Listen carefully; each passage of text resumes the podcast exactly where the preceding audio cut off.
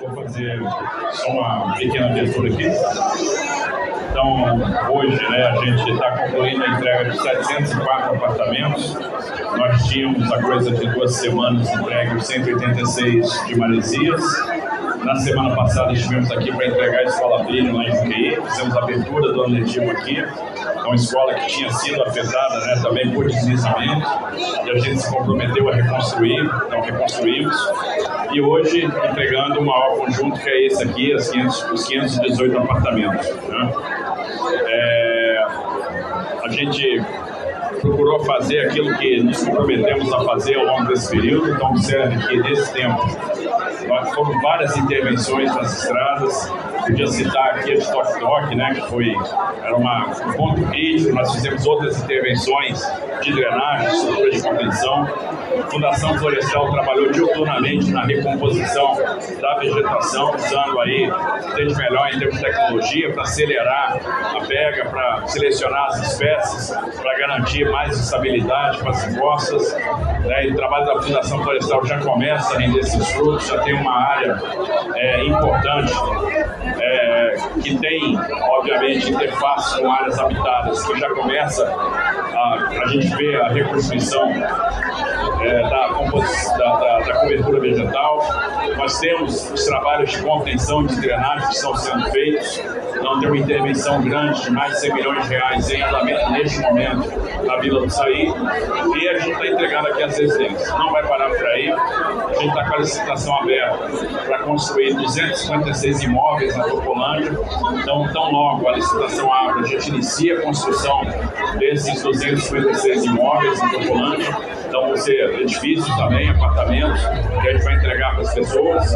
E aí, ó, algumas pessoas que estão na vida de passagem lá não quiseram vir para cá, para Baleia Verde ou para Maresias por causa da distância, decidiram esperar por esses imóveis autocolantes, que são esses que a gente vai começar a construir agora. Aí vamos procurar na velocidade também, lá para esse alvenaria estrutural alvenaria estrutural. Né, e a gente testou a tecnologia do frame aqui, teve uma resposta excelente. Estamos fazendo uma licitação para 15 mil unidades é, de construção industrializada, então isso significa que a gente dá ordem de fabricação e depois a gente consegue construir onde a necessidade aponta de uma maneira séria. Então, o trabalho vai ser fazer fundação. Aqui, houve um trabalho muito forte de fundação e isso consumiu parte do programa, mas de qualquer maneira, a gente está falando de 10 meses de construção para chegar aqui nas 518 moradias. E aí, fugindo um pouco do assunto, é, amanhã é um dia que a gente está dedicando ao combate à dengue. Nós teremos uma operação entre estados. Então, as defesas civis de São Paulo, do Mato Grosso do Sul, do Paraná e de Minas Gerais vão atuar conjuntamente em mais de 100 municípios. Então, vai ser feito um esforço coletivo muito grande desses estados para que a gente possa, nos municípios limítrofes, fazer esse combate à dengue. Então, um recado importante, né, entendo que é necessário que gente possa fazer aí uma divulgação desse dia de combate à dengue, que vai acontecer amanhã, né, nesses estados que fazem fronteira. Né, Paraná, Mato Grosso do Sul, São Paulo, Minas Gerais. Governador, é, bom dia, Matheus. Falando sobre obras de prevenção. Você pode comentar como está sendo, a questão do meio ambiente, como está acredito que essa tragédia passada foi tudo Bom, vamos lá. Em termos de prevenção, primeira coisa, foi feita a aquisição do radar meteorológico, como a gente tinha feito, falado, né, que ia fazer. A gente teve a aquisição do radar para a região do Planalto, para a região metropolitana de Campinas, um radar aqui é, para a região do litoral, foi instalado em Ilha Bela, já está funcionando, emitindo informação para nós, isso ajuda na previsão. A gente quer ter sempre uma, uma previsão de tempo mais rápida e mais precisa. É, isso, é, esse radar está ligado direto ao nosso centro de gerenciamento de emergência em São Paulo, então a gente monitora isso em tempo real.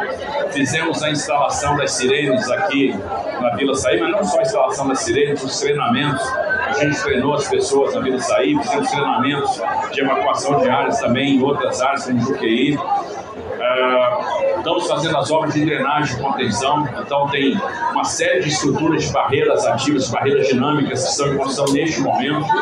Né? A gente está falando de quase 130 milhões de reais entre barreiras e drenagem. Então, são estruturas importantes que vão mitigar o problema, vão amortecer o risco. A nossa ideia é diminuir o risco. Né? E a gente vai continuar trabalhando para construir edificação, para tirar as pessoas da área de risco, vamos né, estar sempre em conjunto aqui com as pessoas conversando para continuar esse trabalho de, é, diminuição, atenuação do risco. Fundação Florestal está fazendo um trabalho muito grande de hidrossemeadura, né, é, procurando aí estabelecer as melhores espécies que vão dar a cobertura mais rápida e uma proteção. Né? A, a gente está procurando aquelas espécies que são capazes de segurar o movimento do terreno. Isso está sendo feito, está começando a dar resultado. A gente tem cicatrizes é, que fazem em áreas que têm interface com onde mora a população e já estão sendo tratadas e a gente já começa a ver essa saída do semeadura pegando, a, a, a cicatriz começando a fechar. Então isso é importante, a reconstituição da cobertura vegetal. E vamos trabalhar então muito na questão da prevenção para que a gente possa dar o melhor resultado possível você falou de prevenção, muita gente se ignorando nessa aí.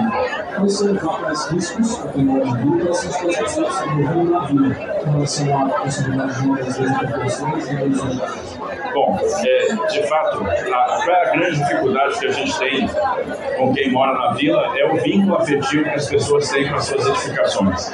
As pessoas, com muito sacrifício, há muitos anos foram para lá, tem muito tempo ali, é, a gente sabe o sacrifício de pessoas humildes que ergueram o seu patrimônio, o seu imóvel, com a sua característica. Então, muitas vezes a pessoa não quer morar num apartamento que a gente está entregando, que é pré-formatado. Não, isso aqui não interessa. Ele tem a casa que ele construiu, que ele projetou, que tem dois andares, tem um espaço onde ele põe um passarinho, né? tem a garagem para os carros, dá privacidade, enfim. Então, tem uma questão aí que precisa ser vencida só tem duas coisas que a gente pode fazer. Primeiro, continuar investindo em prevenção. Então, como que a gente vai impedir novos deslizamentos? Que tipo de estrutura de contenção que a gente vai fazer como é que a gente vai trabalhar a drenagem e cobertura vegetal? Que é justamente o trabalho que está sendo feito. Então, a gente está lá com estrutura de contenção, nós temos barreiras dinâmicas, nós temos partes do terreno que vai ser grampeado, que vai ser telado, nós temos né, as estruturas de gabião que estão sendo construídas, e a recomposição é, da vegetação e o investimento em drenagem. A outra parte é CDHU, em conjunto com os moradores, a gente vai tentar, nós desapropriamos uma área lá para construir mais habitações, então vamos ver qual é a melhor configuração e quem que a gente pode desmobilizar daquelas áreas de risco mais proeminentes. Nós temos classificações de risco, nós vamos procurar sempre atuar aquelas que têm mais risco, para que a gente possa chegar a um termo e fazer o máximo para minorar o risco. Então, além da estrutura de contenção, além da drenagem, novas habitações, recomposição da vegetação, temos a questão da, da, do monitoramento, da sirene, né, do alarme, enfim, é, tudo que nós pudermos fazer para deixar as pessoas mais seguras, nós vamos fazer. Leandro, Aparecida, é, você falou agora sobre estratégias de prevenção mas meio milhão de pessoas vivem ainda em áreas de risco no estado de São Paulo, são quase 850 pontos críticos em todo o estado de São Paulo, falando agora sobre é, projetos habitacionais para retirarem essas pessoas, famílias, dessas regiões de risco. E o senhor assim, tem implementação de estratégias para fazer essa remoção, porque em lugares mais.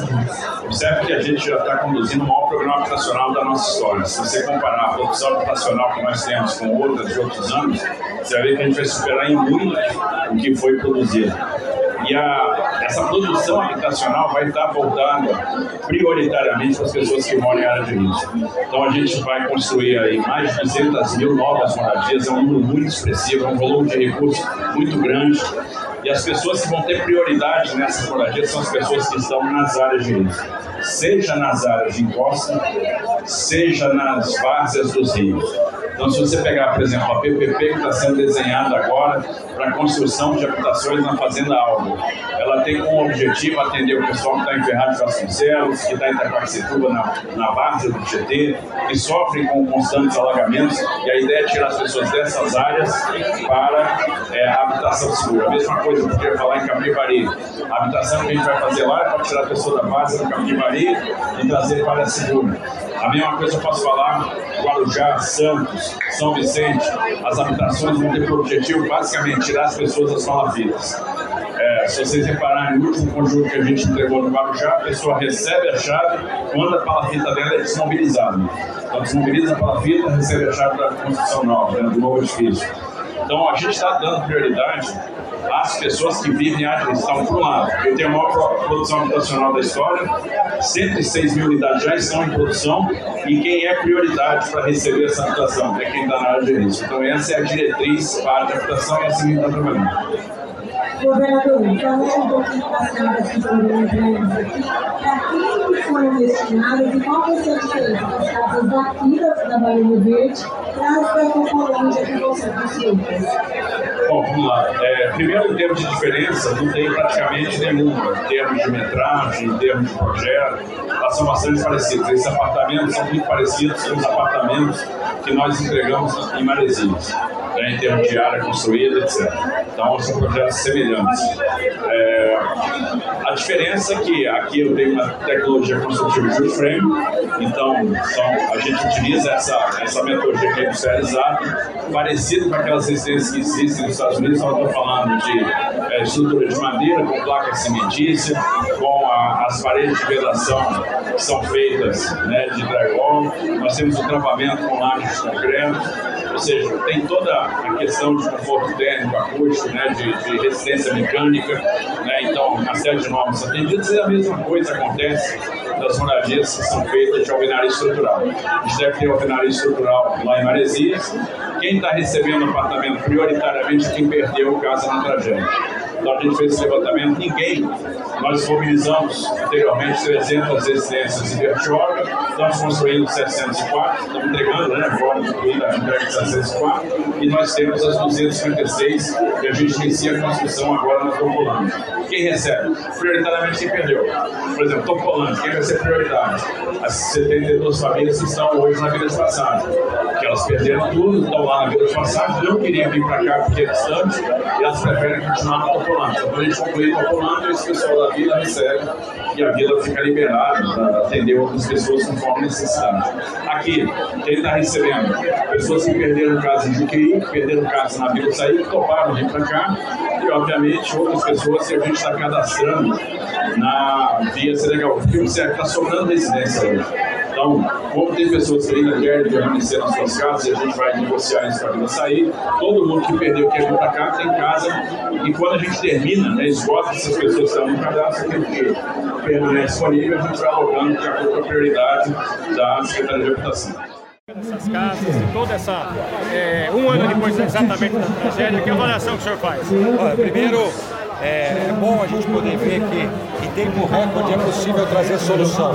Não só as unidades habitacionais, novo sistema de alarme que foi implementado, o governador Tarcísio determinou a todas as secretarias envolvidas, também aqui nós tivemos a participação da Natália de Infraestrutura, na questão do tratamento de água, de esgoto.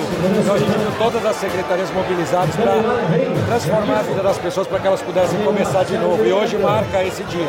Já entregamos as unidades de Maresias e hoje aqui né, na Baleia Verde. Uma metodologia inovadora de construção, sem ela não seria possível fazê-lo. E agora o CDHU passa a aplicar também em outros locais essa metodologia para fazer construir unidades com qualidade em tempo recorde, como foi o caso aqui de São Sebastião. E o governador Tarcísio de Freitas, a gente até comenta muito na rádio, senhor é da região, parece que ele adotou São Sebastião depois de toda essa tragédia. Sim, não sai daqui, né, literalmente, o que é muito bom a gente viu ele semana passada na entrega da escola, né? E ele tem um carinho especial. Esteve aqui no momento, aquele momento difícil, e isso conectou ele, né? Esse momento de sofrimento, né? Que ele viveu aqui e junto com as famílias daqui fizeram com que ele tivesse uma conexão especial com a população de São Sebastião e é, ele tem esse carinho e mais do que isso, a capacidade que ele tem de execução e de trazer essa melhoria para a população. Não vai parar por aqui, ele já anunciou uma nova escola e nós vamos continuar atuando em conjunto para transformar a vida das pessoas. Obrigado, obrigado.